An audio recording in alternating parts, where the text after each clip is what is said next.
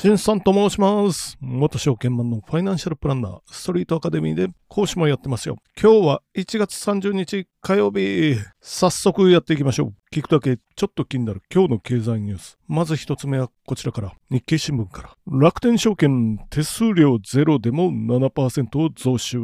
10から12月、信用取引伸びる。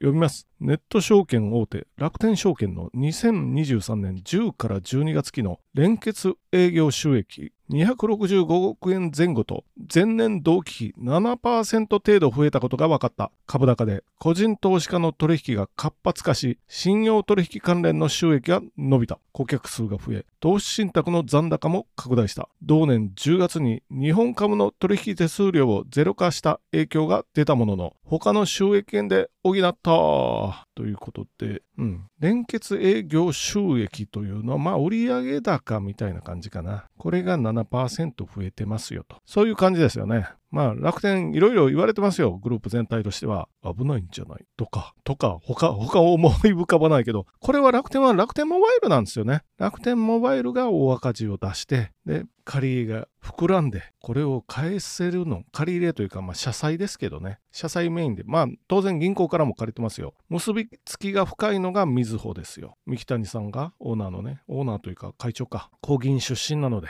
みずほとは関わりがいが深く。でこれ楽天天証券も結構な株がみずほ買ってる出資してる出資というかまあ買ってますよね。もう50%に近いぐらい買ってるような感じですけどまあ楽天証券としては有料ですよ。ただし楽天と、まあ、もう一つの有名どころは SBI なので SBI の方が若干口座数とかが多いかな。規模的に大きいと思います。一千数百万口座。楽天が1000万口座ぐらい。でも日々ね去年ぐらいから日々口座開設の人が増えてっていう感じですよね。共に競い合ってるので楽天と SBI は。両方とも手数料を下げたらこっちが下げたらこっちも下げてあっちが下げたらこっちも下げてまあこれは国内株ですね。秋ぐらいから国内株。手数料ゼロですから。で為替の買える手数料交換手数料もゼロ。ただし普通に米国株を円価決済にしたらどうやらそれまでは変わらないようなんで、こっちでなんかめんどくさいことをやらないといけないっていうのをなんか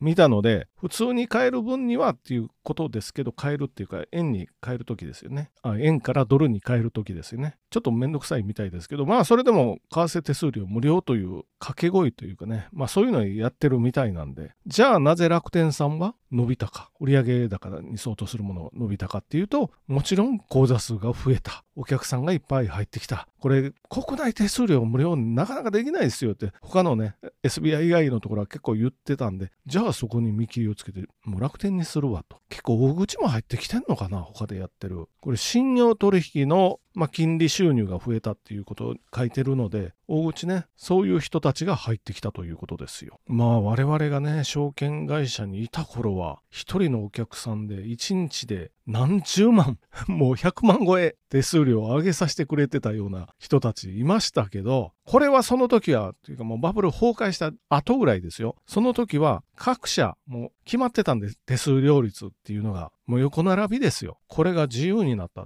どっかの時点で、いつか、あ、金融ビッグバンとかの頃からかな。まあ、90年代の終わり頃ですよ。自由化になって、ネット証券が入ってきて。でもね、まあしばらくはっていうか、先物特にやってたんで、先物なんてやる人間はそうそういないので、先物というのは日経平均先物ですよ。商品先物ではなくて。まあまあ手数料高かったけどな、当時は。でも今はその時の何分の1かになってました。国内の株式投資の手数料においては、無料化これいいなと。ということで、そういう大口が入ってきて、信用取引でバンバンやってんのかな。いくらやってもっていうことは、1円抜いたらいいんですよ。もっと言うと0.5円っていうのもありますから、0.5円抜いたらいいわけですよ。0.5円ってなっても、これが1万株単位、10万株単位になったらどうなりますかって、一発で5万円ですよっていう、これを日々繰り返す信用取引とか使って、先に決済に引っかかったらダメなんですけど、現物とかでね。まあ、とりあえずは信用取引というのは何なのかっていう、ちょっとだけ説明しておくと、証券会社からお金か株を借りて、ちょっと自分の持ってるお金より大きな取引をすることですよ。まあこういうのはあるぞというのをちょっとだけ覚えておいていただいて、まあ、楽天さんも好調そうですねと思いながら次のニュースに行ってみましょう。次のニュースは日経クロステック。サムスンに負けて当然か。データ分析が示す日本企業の研究開発姿勢。読みます。かつては半導体産業やディスプレイ産業、民生機器で世界でも存在感を示していた日本の大手総合電機メーカーだが、近年は見る影もない。その一方で成長を続け、世界有数のメーカーとなったのが韓国サムスン電子。世界的なブランディング専門会社である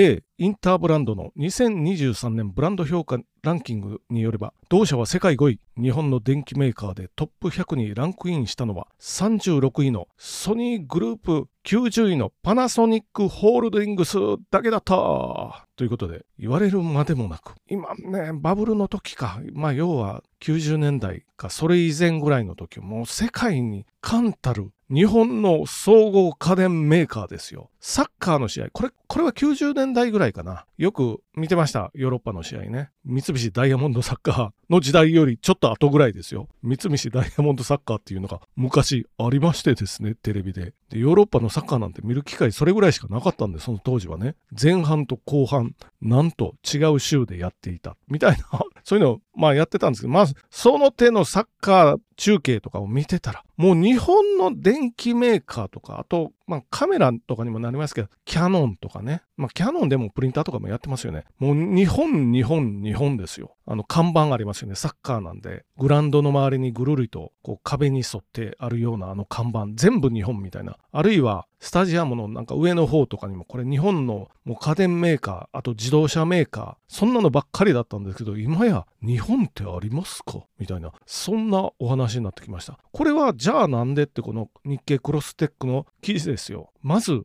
ブランドランキングに入ってないっていうのもありますし、あこれがね、その原因となるものですよ。何かっていうと、まあ、ここでの記事では、研究開発費なんですよ。研究開発に投資してないんじゃないっていうね、こういうやつですよ。まあでも投資してないことはなくて、やってるんですよ。その比率が違いますよっていうこと。サムスンは売上高の9%近くを投資してますよ。売上高ですからね、利益じゃなくて、売上高9%弱投資。でも結論から言うと日本の総合電機メーカーはまあ3%から4%ぐらい。ということは倍ほど、もうちょいかな。2倍強違いますよっていうことですよ。なので、まあ、研究開発。とはいえ、とはいえ、日本のね、やっぱ経営陣、サラリーマン上がりの人たちが多いんで、まあ、台湾の TSMC とかにしろ、半導体メーカーね、サムスンにしろ、巨額投資やってくるんで、めちゃめちゃ、兆円単位ですよ、工場を建てる時の必要なお金。これはね、日本のメーカー、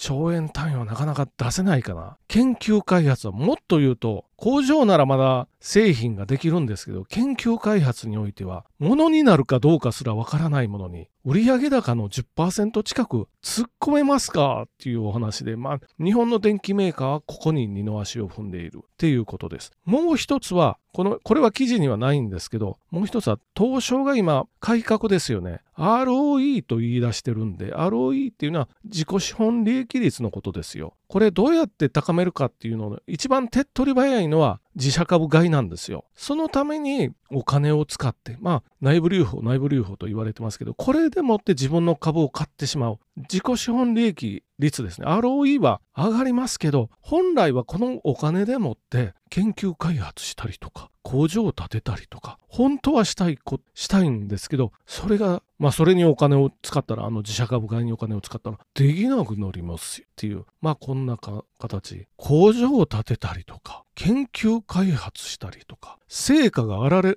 れるのには5年10年先ですよからおそらくね、今のサラリーマン社長が5年先10年先を見据えてできるとはなかなか思えないので、そういう意味では創業家からの社長のところは強いかもしれないですよ。まあでもでっかなあの製造業で創業家出身の社長ってまあトヨタぐらいかな今思い浮かぶのはどっかあったら 教えてくださいねと。まあ日本のメーカーさんでも頑張ってくださいねと思いながら最後のニュースに行ってみましょう。最後のニュースは日経新聞から光の半導体で日米韓連合 NTT インテル、SK とアイオン普及後押し。読みます。NTT は次世代通信基盤、アイオン IOWN とアルファベットで書いて ION ですよ。の中核技術で大幅な消費電力削減につながる光半導体を開発する。米インテルなど半導体メーカーと連携し韓国半導体大手の SK ハイニックス協力する方向で調整する。日本政府が450億円を支援する。データインフラはデジタル社会の要となる。日米韓連合で国際標準のデータ基盤技術の確立を狙う。